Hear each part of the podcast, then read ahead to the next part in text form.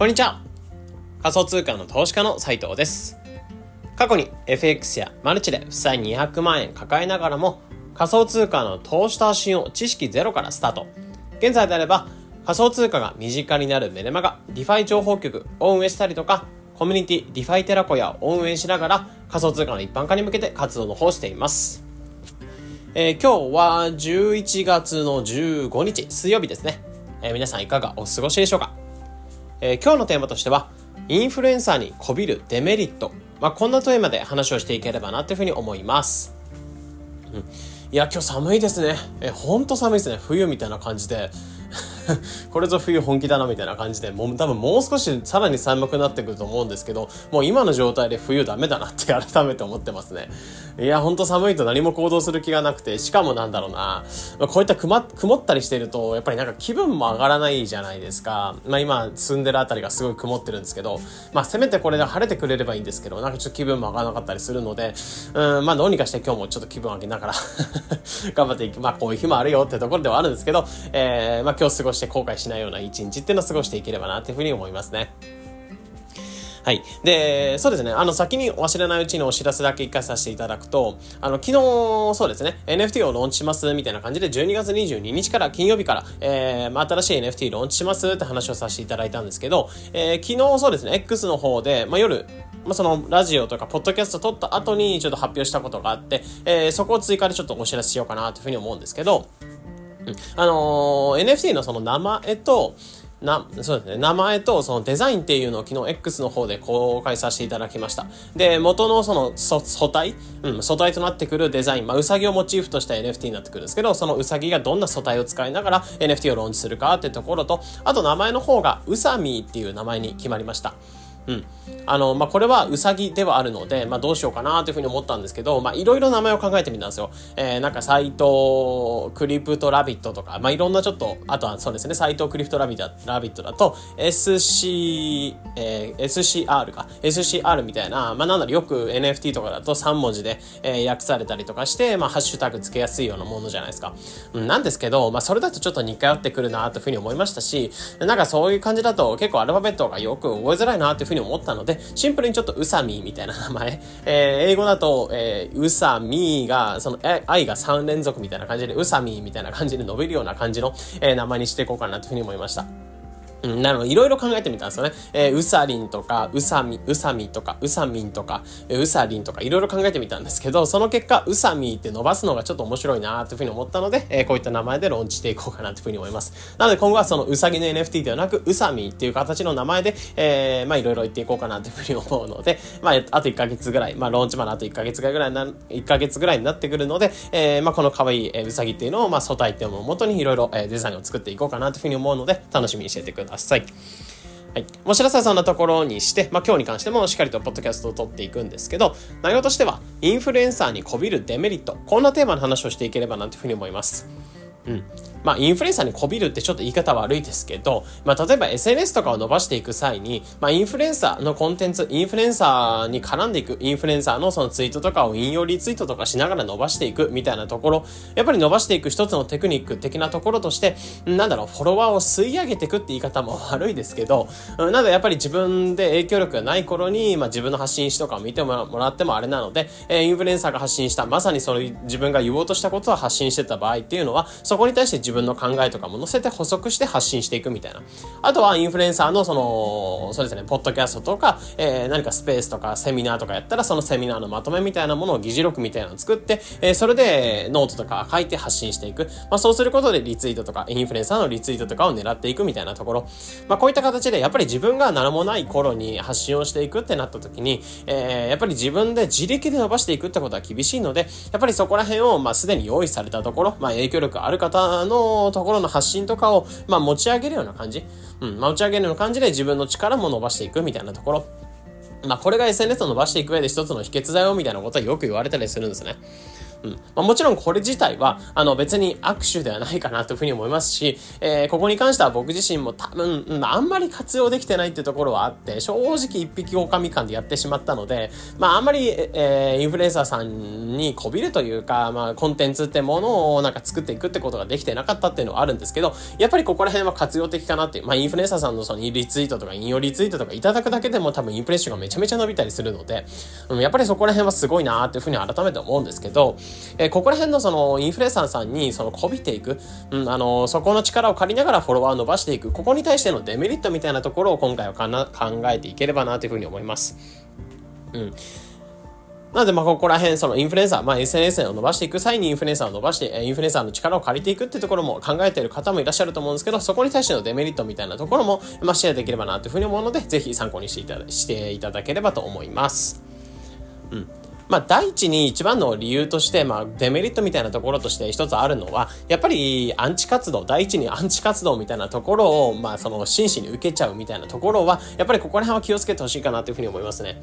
うん、やっぱりインフルエンサーさんっていうのは、まあ、影響力はちゃんとありますし、本当にそれだけ拡散力とか、言葉に対しての発言のその責任みたいなところもちゃんとあるので、うん、そこら辺のやっぱり発信ってものを元に自分の言葉っていうのを載せたりすると、まあ、いわば結構それだけ影響力があるだけ、えいえ、まあ、影響力があるだけとは、あるだけあって、やっぱそれだけその発信に対してそのマイナスなイメージというか、あんまりよく思ってない、まあいわばそのアンチみたいな人たちってやっぱりいたりするんですよね。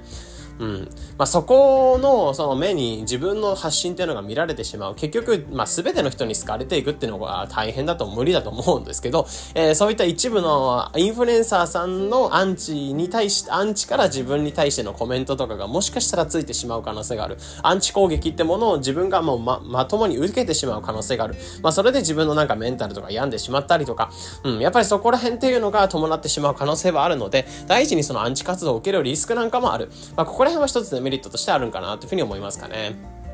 うん。まあ、ここら辺はよく、まあ、浮かびやすい、えー、話になってくるんですけど、もう少しちょっと深掘りしながら話していこうかなというふうに思っていて、まあ、やっぱりここのインフルエンサーさんの、えー、ところにで、こびていくデメリット、人としては、やっぱり自分のコンテンツではないっていうところ。まあ、インフルエンサーさんの力を借りて、えー、拡散をしていく、うん、ってところではあると思うんですけど、えー、結局自分の力じゃなくなってくる。まあ、自分のコンテンツ、自分の実力、ね、えー、ってところがよく見えなくなってしまうってところは一つデメリットとしてあるんかなって思うんですよね。うん、やっぱ全て実力でやっていくっていうのは厳しかったりするので、そこら辺のインフルエンサーさんの力を借りていくってところはあるんですけど、一方でやっぱり、例えばセミナーのまとめを、え議事録を作ってノートとかで発信していくってところになっても、結局そこのコンテンツ自体っていうのは、インフルエンサーさん、のコンテンツっていうものをあくまでまとめたものを自分が発信してるので、自分自身のコンテンツではないんですよね。うん。で、結局自分自身のコンテンツではないってところになってくるので、仮にそのインフルエンサーさんが、えー、なんか発信者の方っていうのが、まあ、今後活動とかしなくなったりとか、えー、セミナーっていうのをやらなくなったりとか、そういったまとめるネタってものが提供できなくなった時に、自分のコンテンツ自体にもその価値がなくなってしまうって可能性なんかもあるんですよね。うん。まあ、これ例えば、うん、インフルエンサーさんの例えばまとめ議事録みたいなものを発信してる方がいらっしゃったとして、えー、まあ別に特定の誰かっていうわけじゃないので、今ぼやっと思いついただけなんですけど、えー、そういったインフルエンサーさんのなんかコンテンツとかをまとめて発信してる人がいましたってなった時に、まあ仮にそのインフルエンサーさんっていうのが発信をやめたりとか、うん。ってなった時に、えー、そこの発信がやめた時に、まあ、次自分が更新できるコンテンツっていうのが、やっぱりインフルエンサーさんの、えー、セミナーとか何かコンテンツを元に作ったものになってくるので、えー、まあ、自分のコンテンツっていうのを出せなくなってくる。まあ、そうなってくると結局インフルエンサーさんの活動をやめたら見なくなってしまう人、インフルエンサーさんの活動っていうものをまとめてくれるこの人に価値があるなっていうふうに思ってたんですけど、あくまで情報に価値があるだけで、えー、自分自身のそのコンテンツに対してニーズがあるってわけではないんですよね。うん。あもちろんそこに面白いなんか考え方とか入れながら発信できる方だったらいいと思うんですけど、基本的にやっぱりまとめコンテンツとか、インフルエンサーさんの力を借りながら伸ばしてるようなコンテンツに関しては、えー、そこのコンテンツ自体に価値が生まれないって可能性なんかも出るんじゃ、出るんじゃないかなっていうふうに思うんですよね。うん。だからやっぱりそこら辺に関しては、インフルエンサーさんの活動次第というか、活動をどういうふうにしていくか次第によって、え結構そこら辺の自分のコンテンツ作りみたいなところは変わってくる可能性があるので、結構ここら辺は、えー、自分で全部コントロールできる部分が少ないというか、コントロールできるところがちょっと少なくなるっていうのはかなり注意してほしい部分なのかなっていうふうに思いますかね。うん。なので、やっぱりそこに関して思うのは、まあ、自分のコンテンツ、もちろんインフルエンサーさんの力を借りて、え、コンテンツっていうのを広げていくっていうもの大切だと思うんですけど、プラスアルファやっぱり自分自身のコンテンツ、あなた自身のコンテンツ、まあ、例えば引用リツイートだけじゃなく自分のオリジナルツイートもしっかり作るとか、え、そこら辺っていうのもしっかり忘れずに価値を提供し続けるっていうのが大切なのかなというふうに思います。うん、もちろん自分のスキルとかを使いながらインフルエンサーを、あの押し上げていくっていうのも大切だと思うんですけど、自分自身を打ち上げるような努力、自分自身のコンテンツ、そういったリスクっていうのを抑えていきながら自分のしっかりコンテンツを作ることでリスクを抑えるような体制、えー、ここら辺なんかをしっかり作っておく体制というか、SNS 発信っていうのが大切なのかなというふうに思うので、まあ、改めて、うん、本当に自分のコンテンツを大切に大切にしましょう。ちゃんと自分がコンテンツを作れるような体質を作っておきましょう、みたいなところですかね。うん。なので僕自身は本当にここに関しては結構思っていて、うん、やっぱり僕自身もその、さっき言ったように、ああんまりインフルエンサーさんの力を借りて発信を伸ばしてきたって感じではなくて、どちらかというとその情報とか発信される海外の情報を自分で仕入れてきて、そこを自分で噛み砕きながら発信していく。そこになんかあんまりインフルエンサーさんの力っていうのを借りてないような感じになってくるんですよね。でも結果的になんかインフルエンサーさんにフォローしていただいたりとか、うん、それでフォロワーさんっていうのが、まあ、増えて増えて増えてくださったりとか、たまにそのコンテンツってものを拡散していただいたりとか、まあ、自分からアプローチするんじゃなく、まあ、コンテンツを有益な情報ってのを発信しながら、えー、そこが、まあ、インフルエンサーさんの目に触れて発信して拡散していただくみたいなことが増えたりする。まあ、結局やっぱり自分のコンテンツ派生で作っていくっていう流れなんか、トレンドなんかも作れるかなというふうに思うんですよね。拡散なんかも作れると思うんですよね。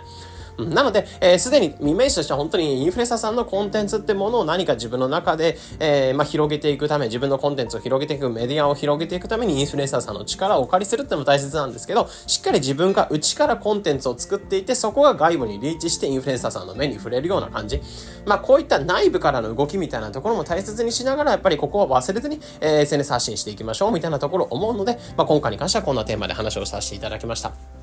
うん。まあ、ちょっとざっくりと本当に概念的な話になってくるので、具体的にどんな発信するといいよとかに関しては、まあ、今後も、えー、コツコツ発信できればなというふうに思うんですけど、今回は本当にインフルエンサーさんに対して、えー、まあ、別に、なんだろう、ディスるわけじゃないです。本当にここに自体は、本当に拡散力とかは、インフルエンサーさんの力を借りないと厳しい部分はあったりするのもある、あると思うんですけど、えー、そこだけに頼らずにしっかり自分のコンテンツを作れればな、みたいなところ、まあ、一つきっかけ作り、えー、していけら、いただければ、いただけたらと思います。えー、なので今回の内容っていうのが、まあ、共感できた、えためになった、えー、たの、また、面白かったよ、みたいなことを思った方っていうのは、えー、いいいいねだったりとか、あとはそうですね、コメントだったりとかも売れ、いただけると嬉しいです。えー、このような形で、このチャンネルでは仮想通貨の投資と発信についてできるだけ分かりやすくお伝えしています。日々の情報収集やトレードにお役立てください。